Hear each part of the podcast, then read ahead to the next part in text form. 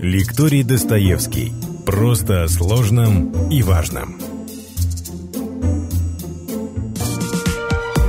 История за пределами учебников с Владимиром Мединским. Выпуск 9. Елизавета Петровна. Она была как Брежнев. Часть первая. Дорогие друзья, мы остановились на том, что происходило во внутренней политике во время правления 20-летнего Елизаветы Петровны, дочери Петра I. И, соответственно, расскажем сейчас о внешней политике, о двух больших войнах, в которых участвовала Россия в это время. Об этом надо знать. Важно, что именно в эти годы стало ясно, что Россия окончательно стала большим игроком на международной арене. Ворвавшись в Европу, ворвавшись в большую политику при Петре Первом, окончательно затвердилась в этой большой политике Россия при Елизавете. Есть такой исторический анекдот. Петр I, якобы гуляя со своим наставником и другом Лефортом, спросил его, почему, я не могу понять, когда смотришь на карту, Россия такая большая, а с ней никто не считается. А европейские державы, вот эта вот Голландия, она такая маленькая, и германские герцогства такие маленькие, а все вынуждены с ними договариваться. Лефорт улыбчиво сказал, государь, Россия большая, но у нее очень маленький политик в Европе. А у Голландии, Англии они маленькие, но у них такой огромный политик, что все вынуждены принимать это во внимание. При Елизавете Петровне без участия России уже никакой политик в Европе не делался. Две войны, о которых должен знать каждый школьник. Первая – это русско-шведская война, легко запомнить, 1741-43 год. Шведы попытались и будут пытаться после этого, вплоть до времен Александра I, шведы пытаются отвоевать все то, что было ими потеряно во время Северной войны и было отдано Петру Первому. Шведы пытаются вернуть себе Прибалтику, Петербург, нынешнюю Ленинградскую область, ну и так далее, и так далее большое количество островов в Балтийском море. Короче, речь идет о доминировании в Северной Европе. 1741-1743 год, год русские войска и русский флот последовательно громят шведов. Шведы вынуждены в счет компенсации материальных потерь Российской империи отдать ей еще часть территории. И в тогда еще шведском, а ныне финском городе Або подписывается очередной мир, где в очередной раз шведы клянутся на крови, что признают все территориальные уступки Российской империи и более никогда к этому вопросу возвращаться не будут.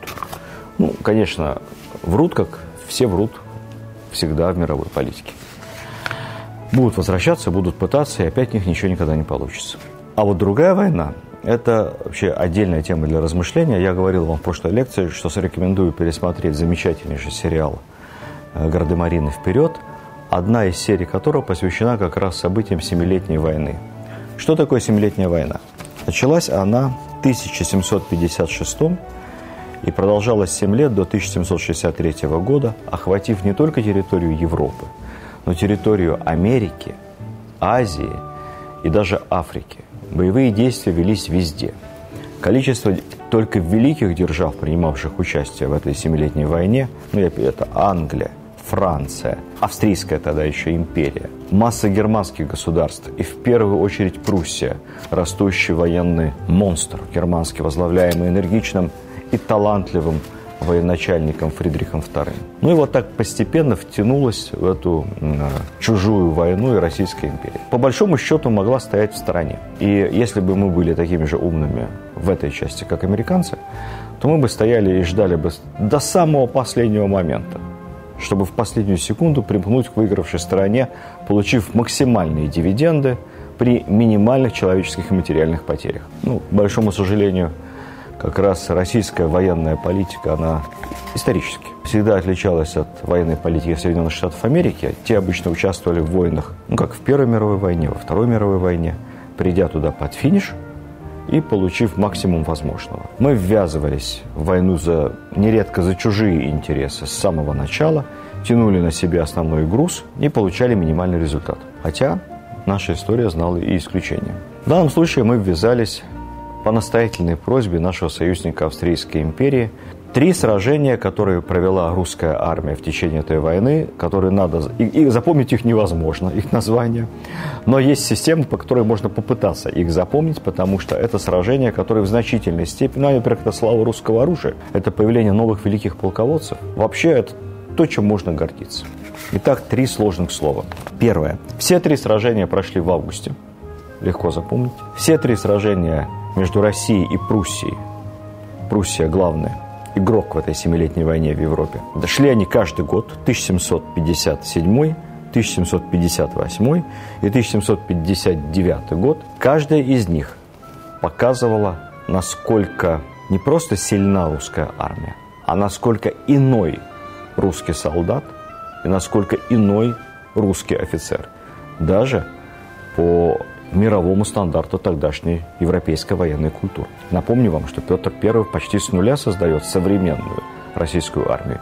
И вот к чему приходит эта армия спустя 20 с небольшим лет после смерти Петра I. Итак, первое сражение августа 757 года при Гросс-Егерсдорфе. Русские против прусаков. У нас каждый раз не очень удачное общее руководство войсками. Мы почти на грани поражения – и неожиданно молодой генерал, не помню, сколько ему было лет, но вряд ли больше 40 на этот момент, Румянцев, будущий прославленный фельдмаршал и победитель турок, глядя на то, что происходит на поле боя и на бездействие Верховного командования, берет четыре полка, инициативно проводит их сквозь лес и неожиданно, без приказа, собственным решением, не согласовав это решение со штабом главнокомандующим, атакуют во фланг армию Фридриха. Прусаки разбиты, фактически стоя на грани поражения, мы получаем победу. Ну, беда лишь в том, что мы не воспользовались плодами этой победы, мы не преследовали прусскую армию, мы не добили ее, как Петр добил шведов под Полтавой. Но мы видим с вами, как инициативно ведут себя молодые национальные офицерские кадры и как стойко ведет себя русский солдат. Спустя год следующее сражение при Цорндорфе. Опять русские, опять Фридрих II. Фридрих II атакует без остановки – используя лучшую в Европе кавалерию, лучшую в Европе артиллерию, самый свой излюбленный метод косой атаки вымуштрованными прусскими войсками. Почему надо запомнить? Цорндорф. Это самое кровопролитное сражение, если принимать в внимание пропорции убитых и раненых к э, участникам, ну, наверное, оно даже более кровопролитное, чем Бородинская битва. Одно из самых кровопролитных в истории европейских войн того времени. Ничья. Русские стоят насмерть, прусаки сделать ничего не могут. Ну, естественно, каждый рапортует о победе, но это ничья. И именно после этого Фридрих II произносит свою бессмертную в своей правильности фразу. Этих русских солдат мало убить, их еще надо повалить, потому что наши стоят, их повалить невозможно. И спустя год, третье сражение, опять сложное немецкое название, Кунерсдорф. 1 августа 1759 года. Все повторяется заново, но на этот раз мы переходим в контрнаступление. Это тотальный разгром великого Фридриха II, тотальный разгром его армии. Он еле спасается с поля боя сам. Это бегство, сопоставимое с бегством Карла XII с Полтавского э, поля боя. Это как березина для французов. Фридрих пишет, что империя пала. Все потеряно. В одном из писем, отправляемых домой, с гонцом он указывает готовьтесь собирать вещи, скорее всего, это конец. Но мы опять не преследуем, мы опять стоим, топчемся, не воспользовались плодами этой победы, было даже целое судебное разбирательство потом. Почему мы остановились и не преследовали Фридриха? Фридрих умудрился, надо сказать, с невероятной энергией собрать за данные ему пару месяцев передышки новую армию. Таким образом, вся мировая история пошла по другому пути. Потому что представьте себе, вот что бы было, если бы мы добили тогда Фридриха. Значит, не было бы Пруссии, значит, не было бы потом объединения Германии Бисмарком, значит, не было бы Второго и Третьего рейха, и, возможно, не было бы мировых войн. История не знает условного наклонения, но интересно посчитать, что бы произошло, поведи себя командование русской армии при Кунарсдорфе, в августе 1759 года чуть-чуть более энергично и решительно. Мы занимаем Берлин. Ну, правда, тогда э, взятие Берлина это все-таки был не 45 год. Фридрих не защищает Берлин. Для него столица не там, где столица, а где его палатка походная. Вот поэтому бог с ним с Берлином. Мы входим туда практически без боя, находимся в Берлине две недели, получаем громадный выкуп от берлинского магистрата 200 тысяч талеров, очень много золота в счет компенсации всех расходов русской армии на транспортные издержки Петербург, Берлин обратно. Ну, приятно все-таки. Вот. Две славные победы. При этом э, Россия не воюет ни разу с Турцией при Елизавете Петровне, что редкость большая. Мы с турками воевали вообще все время без остановки. Но вот эти 20 лет были удивительным измерением. Мы не воюем с Персией на Кавказе, что тоже удивительно и приятно. То есть действие концентрируется на западном направлении. Но зато мы потихоньку расширяем нашу территорию. Именно тогда при Елизавете Крашенинников занимается исследованием Камчатки, а вторая экспедиция Геринга обследует берега Аляск. Подводя предварительные итоги, итоги как в части внутренней политики, так и в части внешней политики, хочется сказать, что они были очень успешными. Посмотрите, две выигранных больших европейских войны, расширение и освоение новых территорий на юге, на востоке, плюс развитие экономики, промышленности, убрали таможенные барьеры, просвещение, образование. Казалось бы, Елизавета пела, веселилась, переодевалась в свои бесчисленные 15 тысяч платьев, но страна-то жила и развивалась. И, может быть, именно это симпатичное время такого постпетровского, спокойного, самое главное, не жестокого, не жестокого застоя – с такой симпатией и с такой ностальгией потом и вспоминалась. Она, знаете, она как, вот, как, как Брежнев. Она и войдет в нашу историю как такая добрая императрица, при которой никого не терзали, а вроде бы все было хорошо. Выпуск девятый. Елизавета Петровна. Она была как Брежнев. Часть вторая. Фаворитизм в то время был совсем не тем, что сегодня. Фаворит – это почти официальная должность. Выделим двух. В первую очередь ровесники Елизаветы. Они были ровесниками Алексея Разумовский. Романтическая фигура. 1709 года рождения. Вообще, после прихода к власти Елизаветы за Разумовским утвердилась слава ночного императора. Алексей Разумовский становится графом. Неизвестно, был ли он действительно только фаворитом, поскольку много свидетельств разных, косвенных, что все-таки венчался тайно, венчался с Елизаветой где-то в подмосковном Перово. Поскольку эти свидетельства никак не были подтверждены документально, то есть не было брачных документов с подписями и печатями, то есть такая интересная история, что после кончины Елизаветы Петровны Екатерина, посланец императрицы, вручил Разумовскому указ о признании его императорским высочеством в случае, если Разумовский предъявит какие-то бумаги, подтверждающие, что он действительно был венчан, как все считали, так, между собой, как все считали, что он был венчан с Елизаветой. Далее цитирую. Разумовский пробежал указ о признании за ним титула высочества, тихо встал с кресел, подошел к комоду, вынул из потаенного ящика бумаги, Прочитав бумаги, он поцеловал их, подошел к образам, перекрестился со слезами на глазах и с приметным волнением, подойдя к камину, бросил бумаги в огонь и опустился в кресло. Таким образом, был или не был венчан Разумовский с Елизаветой остается тайной. Все вспоминают его как человека доброжелательного, никогда не рвавшегося к власти, не жадного. Единственным недостатком которого, ну если это можно считать недостатком, если он крепко выпьет и с кем-то крепко повздорит, то может дать кому-то в нос. Но потом, правда, всегда извиниться и поцелует виноватого. Неплохой, наверное, был человек. Государственными талантами он, э, не знаем, обладал ли, но никогда в государственные дела не вмешивался. У него был, правда, младший брат. Брата звали Кирилл. А Кирилл пас свиней. То есть, если старший пел на клиросе, то младший работал свинопасом. И когда за ним отправили гвардейцев, чтобы тоже привезти его в Петербург, то, по легенде, Кирилл так перепугался, что прятался на дереве, залез чуть ли не на вершину какого-то там дуба, поскольку испугался, думал, что его хотят забрать в армию, отправить на войну, а воевать он не хотел. Сняв этого чумазового паренька, малоросского, с дерева, его помыли, причесали, привезли в Петербург, вздохнули и отправили на три года учиться в Европу. У него был такой индивидуальный education тур. Три года в Европе он посещал на полном серьезе, он изучал иностранные языки. Он посещал лекции известных профессоров. С ним занимались лучшие европейские учителя того времени. И главное, он много ездил и смотрел, как живет мир. И вот буквально за три года малороссийский свинопас превратился в довольно симпатичного светского молодого человека, который в возрасте, по-моему, то ли 19, то ли 18 лет по возвращении в Россию получил ответственное поручение. Он стал президентом Российской Академии Наук.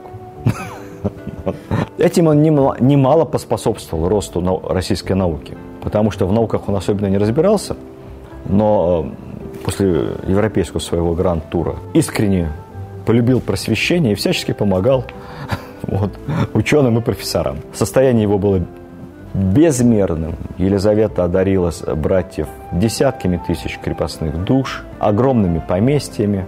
Ну, все это проесть было невозможно, поэтому вот, вот и помогал Российская Академия Наук как мог. Теперь несколько слов о втором из могущественном фаворите Иване Шувалове, я о нем рассказывал. Он был намного моложе. Елизавета действительно был очень талантливый молодой человек, способствовавший подъему науки, просвещения, фактически основатель Московского университета, фактически основатель Российской Академии Художеств.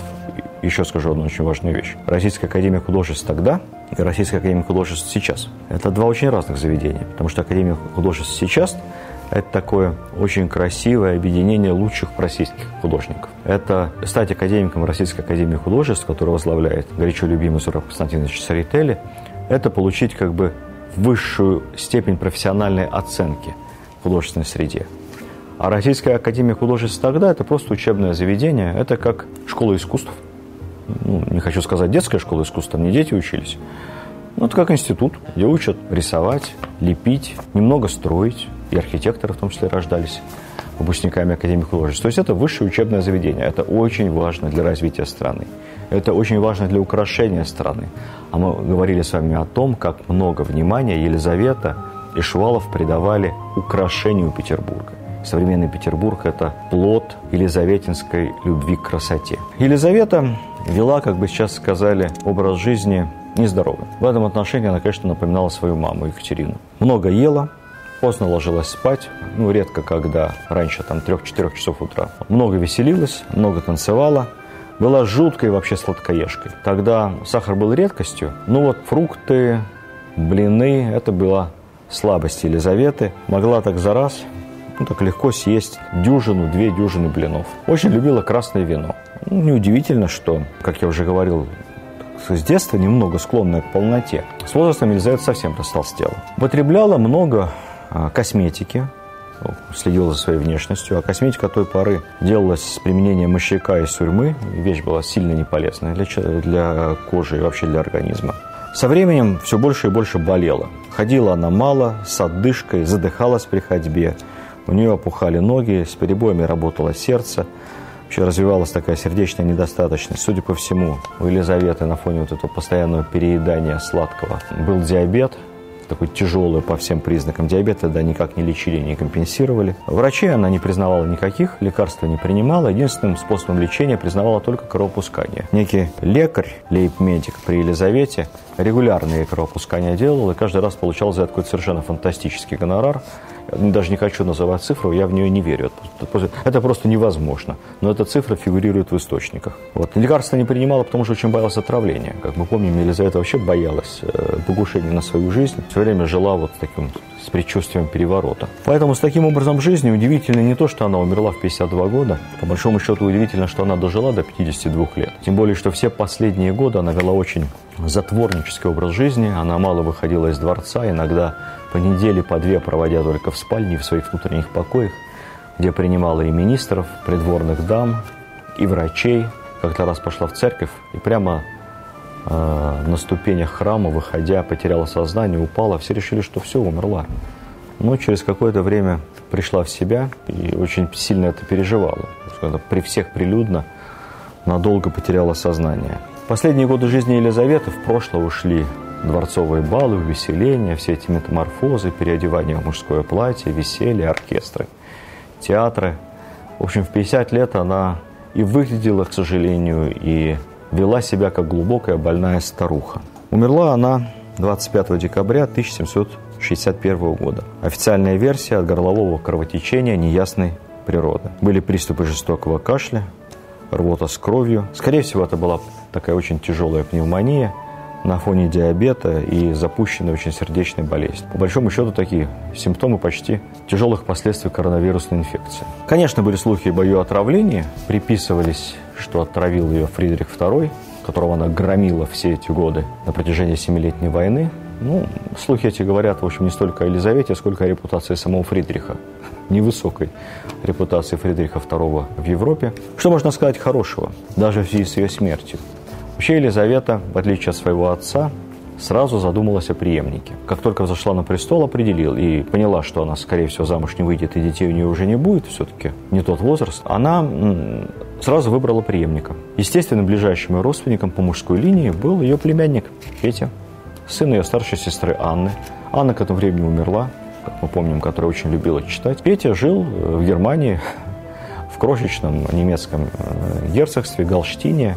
Это вот где-то сейчас на границе, на границе Германии и Дании вот где-то там. Елизавета вызвала его из Германии, привезли сюда, обласкали, тут же дали ему дворец в Ораньенбауме. Кстати, кто не был в Ораньенбауме, обязательно посетите, это на фоне Петергофа или Царского села менее раскрученная императорская резиденция, но, поверьте мне, очень-очень-очень интересная. Ему дали дворец в Ораньенбауме, ему дали орден Андрея Первозванного, кажется, ни за что, ни про что, за происхождение. Назначили наследником престола и отправили учить русский язык, математику с историей, которую он знал очень плохо, закон Божий. В Россию прибыла и будущая супруга Петра III, немецкая принцесса. Принцессу звали София Фредерика Августа Ангальд Цербская. И было ей всего лишь 15 лет. В семье ее звали Фике, сокращенно от Фредерика, а мы ее все будем знать как по русскому ее имени после Кристин, как Екатерину. Екатерину II или Екатерину Великую. Ну что ж, если бы Елизавета Петровна оставила после себя только этих двух наследников, только Петра III, о котором сказано было очень много плохого, но который очень мало плохого сделал на самом деле, и об этом мы поговорим отдельно. И Екатерину, о которой и сказано много хорошего, и сделала она немало хорошего, но и плохого, о чем мы тоже поговорим.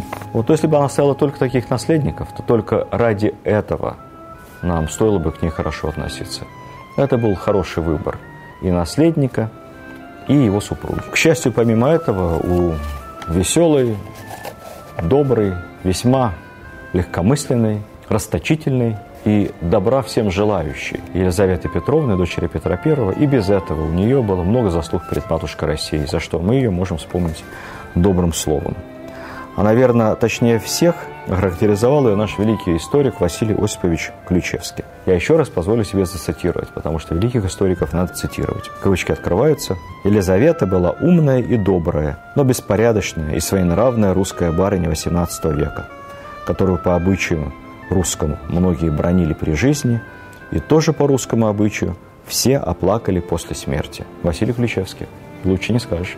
Видеоверсию данного подкаста смотрите на сайте достоверно.ру.